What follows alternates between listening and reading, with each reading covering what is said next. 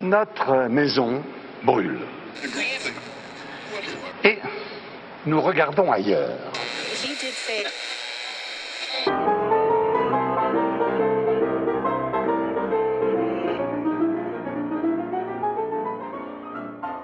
Nous, sommes la nature qui se défend.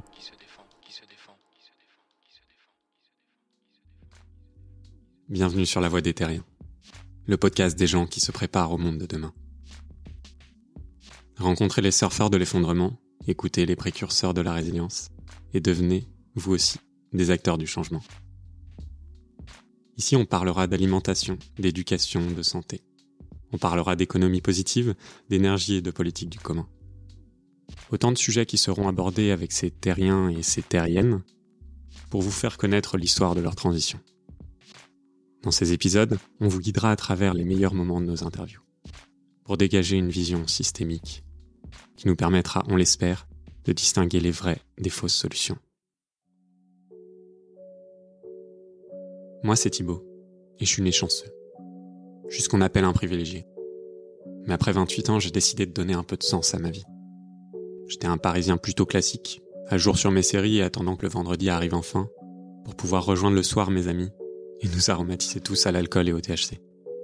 Et peut-être un peu pour oublier l'incohérence de mon métier, qui consistait grosso modo à déculpabiliser des gens d'acheter des produits qui n'étaient bons ni pour eux ni pour la planète, j'ai commencé à me gaver d'articles sur le climat et l'effondrement de la biodiversité. Je me suis saturé d'études sur les inégalités et les crises énergétiques. C'était franchement désagréable. J'ai dû regarder ce suicide collectif bien en face et me faire à l'idée que j'en étais aussi responsable.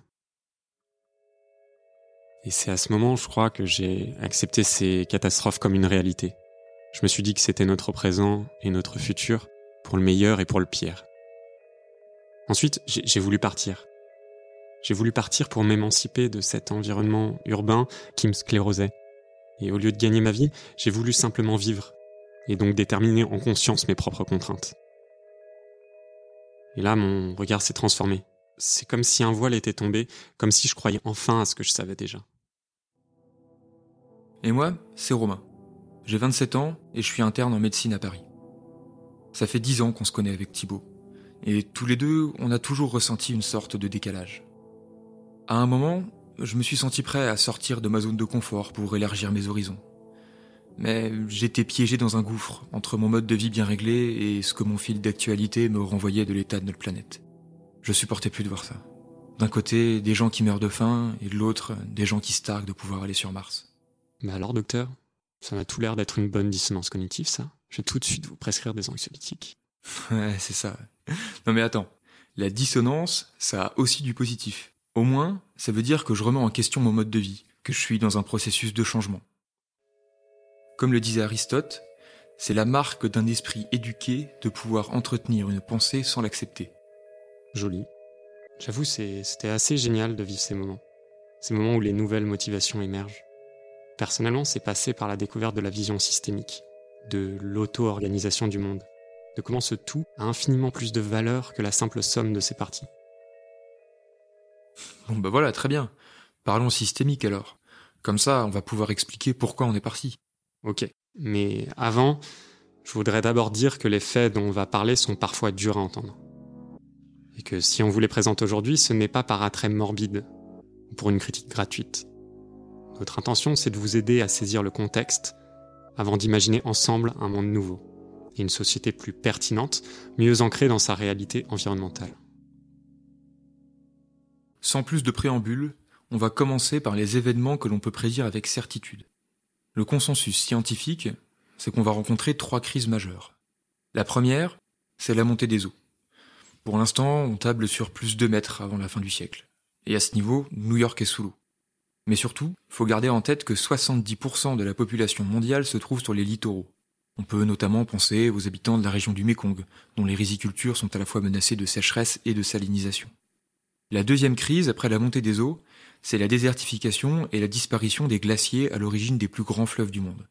Par exemple, sur le plateau tibétain, le Yangtze-Kiang, l'Indus et le Gange seront à sec pendant les saisons sèches d'ici une vingtaine d'années. La troisième crise, c'est les stress hydriques et l'effondrement de la fertilité des sols qui risque de causer des grandes famines. Mais bon, on rentrera plus en détail là-dessus par la suite. Hmm.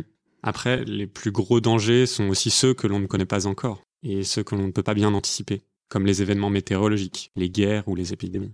Exactement. Et comme on n'arrive pas à bien les anticiper, on essaye d'en déterminer les causes. tu t'en doutes, on va parler de climat et de biodiversité. On connaît presque tous le GIEC, le groupe international des experts du climat. Selon eux, on a 10 ans. 10 ans pour éviter des scénarios catastrophes, déclenchés par des cercles vicieux environnementaux, comme la mort acide des phytoplanctons, la fonte du miroir polaire ou la libération des méthanes contenus dans le permafrost. Et encore, on parle pas des mégavirus. Ouais. Ce qui est intéressant aussi, c'est que les membres du GIEC ont changé de discours en 2018. Pendant longtemps, ce groupe d'experts avait répété qu'il ne fallait pas dépasser les plus 1,5 degrés, mais que rester en dessous de la barre des 2 degrés, c'était ok. Et là, ils se sont aperçus que se rapprocher des 2 degrés, ça déclencherait une explosion de l'immigration, des feux de forêt et des sécheresses. Et mises bout à bout, ces crises devraient coûter des milliers de milliards d'euros. Et tout ça de manière irréversible. Heureusement, on n'a pas encore atteint le point de non-retour. Mais si on ne veut pas basculer, le GIEC exhorte à diviser par deux nos émissions de CO2 avant 2030 et à atteindre la neutralité carbone avant 2050. Enfin, on va quand même payer pour ce qu'on a émis les 20 dernières années. Quoi qu'on fasse, les nouveaux modèles prévoient un réchauffement de 2 degrés d'ici 2040, ce qui impactera la moitié de l'humanité, soit 4 milliards d'individus qui seront en péril vital. Autrement dit, 4 milliards de personnes pourraient mourir de chaud, de faim, de soif ou d'épidémie. En plus, on pourrait partir du principe que tous ces chiffres sont sous-évalués. On voit par exemple que le permafrost canadien a fondu avec 70 ans d'avance par rapport à ce qui avait été anticipé par les chercheurs de l'Université d'Alaska. Pour le Groenland, c'est 60 ans en avance. Tout ça va libérer beaucoup de méthane, qui est un gaz à effet de serre 25 fois plus puissant que le CO2. Imaginons une minute que les modèles les plus pessimistes du Centre national de recherche météorologique soient justes et qu'on se dirige effectivement vers du plus 7 degrés avant la fin du siècle. Ça nous ferait atteindre les plus 3, plus 4 degrés en moyenne planétaire dès 2050. Attends, 3, 4 degrés en moyenne planétaire? C'est énorme. Ça voudrait dire quoi Du plus 5 à plus 8 degrés en moyenne sur les surfaces émergées? Il y a 10 000 ans, la Terre était quoi 3, 4 degrés plus froide et elle était couverte de glace. Et puis, à cette température, euh, on aura passé le point de bascule ça nous dirigera vers le scénario planète étuve, soit quoi, 8 degrés de réchauffement. Ouais. Et c'est pour ça qu'il faut agir et réduire les émissions drastiquement. La décennie 2020 va être juste déterminante. Ah, c'est clair. Dans la réalité, il y a un milliard de Chinois et un milliard d'Indiens qui aspirent à vivre comme nous. Ce serait quand même un poil obscène de leur demander de ne pas rattraper notre confort de vie, non? En plus, on regarde les émissions de ces pays comme on veut bien les voir ok, 14% de nos émissions mondiales viennent effectivement du charbon chinois. Mais on compte seulement là les émissions liées à leur production, alors que les produits chinois sont pour la plus grande partie dédiés à l'exportation vers l'Occident. Une consommation aggrave donc l'état de leur air à eux. Il y a environ 1,2 million de Chinois quand même qui meurent chaque année du fait de la pollution de l'air. C'est simple, on importe leur production et on exporte notre pollution. Les pays en développement ne portent donc pas l'ensemble de la responsabilité. Alors il serait peut-être temps de prendre la nôtre. Sinon on va aller dans le mur. Non, non, non, non, on va pas dans le mur là. Mais pour le coup, euh, on est sorti de la route, on dévale la pente à fond dans le brouillard. Le volant est bloqué, mais euh, on appuie toujours sur l'accélérateur. C'est la métaphore de Pablo Servine, ça. Le fameux chef de file de la théorie de l'effondrement. En fait, on confond souvent, mais l'effondrement, ce serait pas la fin du monde. Ce serait surtout la fin de notre civilisation. À l'origine, la théorie de l'effondrement avait été pensée pour ne pas être reprise par le capitalisme. C'est en effet difficile d'imaginer un effondrement vert. En fait, on devrait parler de la théorie des effondrements. Parce qu'il y a l'effondrement démocratique, l'effondrement de la biodiversité, l'effondrement alimentaire, l'effondrement énergétique, climatique, financier, moi j'en passe. Et selon Pablo Servigne, je cite, l'ensemble des menaces qui pèsent sur la Terre est plus grave que leur simple somme. Ouais, car notre système mondialisé étant totalement interdépendant, il y aurait de nombreux effets dominos. Pour les scientifiques collapsologues, il serait possible d'identifier des signaux avant-coureurs du déclenchement des effets seuil, de rétroaction ou de contagion. Mais malgré cela, on ne peut pas donner de date, car ce que nous a appris l'effet papillon sur l'évolution de ces systèmes complexes, c'est que des prédictions précises sur le long terme sont simplement impossibles. Enfin bref. Ce qui est intéressant, c'est surtout que ce sujet rassemble des gens radicalement différents. Des plus vulnérables aux plus favorisés, des zadistes aux start des survivalistes aux permaculteurs. Heureusement, on peut voir que l'information circule et que des actions émergent enfin. Et en même temps, je pense pas que nos sociétés soient prêtes à gérer ces effondrements de manière humaine. Il reste beaucoup de travail pour faire en sorte que ces convergences voient le jour. On voit à peine arriver les tout premiers migrants que beaucoup votent déjà pour des partis d'extrême droite, et ça partout en Europe. Et puis la Méditerranée, euh, c'est un véritable cimetière, et j'ai l'impression que tout le monde s'en fout. Ce qui est sûr, c'est qu'on va voir des choses horribles de notre vivant.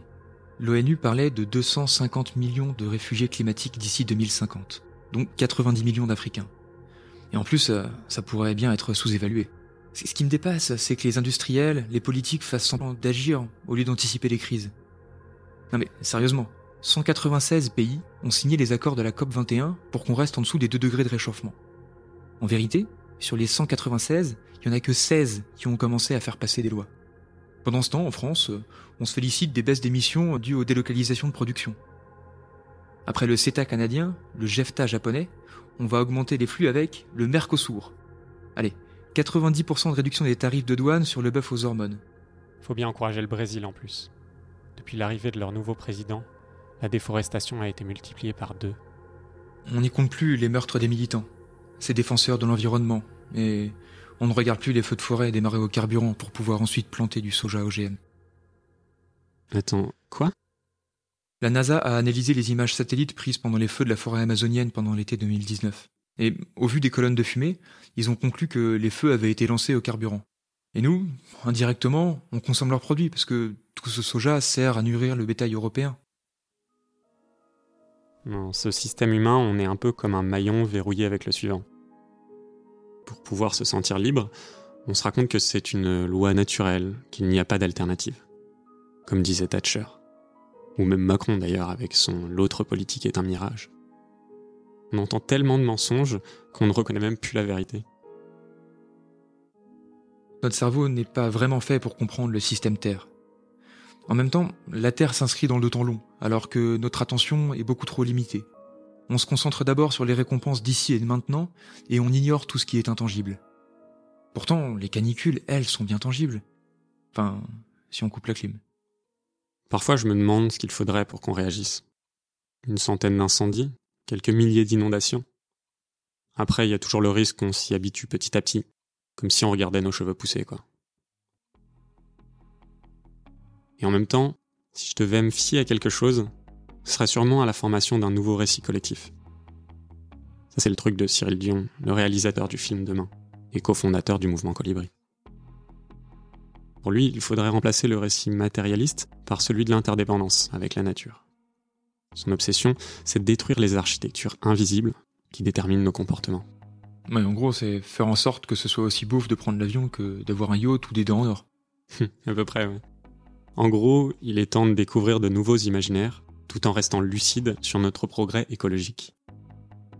Et là-dessus, il y a une super vidéo de la série Next avec Arthur Keller, qui explique euh, très clairement les étapes de notre prise de conscience collective. Je vais la résumer. D'abord, on a bien intégré que les ressources n'étaient pas illimitées, que la croissance ne pouvait pas être infinie. Ensuite, on a compris que notre consommation dépassait déjà aujourd'hui la capacité de ce que notre écosystème pouvait produire. Ça, c'est la philosophie du jour du dépassement, la date à laquelle on commence à vivre à crédit sur les ressources. Et c'est le 10 mai pour l'Europe en 2019. Et on en est encore là. C'est encore l'imaginaire dominant. On pense encore aujourd'hui qu'on va pouvoir baisser notre impact pour se réaligner sur la biocapacité de la planète en découplant l'économie de l'écologie.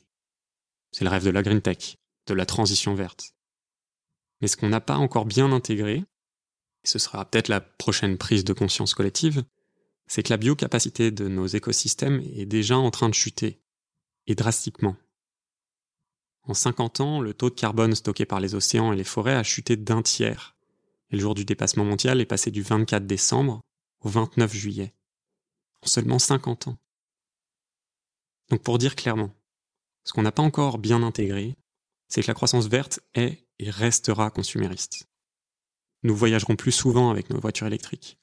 Nous consommerons plus d'électricité avec notre producteur d'énergie verte. Nous éteindrons moins souvent nos ampoules basse consommation. Ouais. Et puis, même sans effet rebond, j'ai vu que la France a multiplié par deux sa consommation de bouteilles d'eau en plastique en l'espace de 10 ans.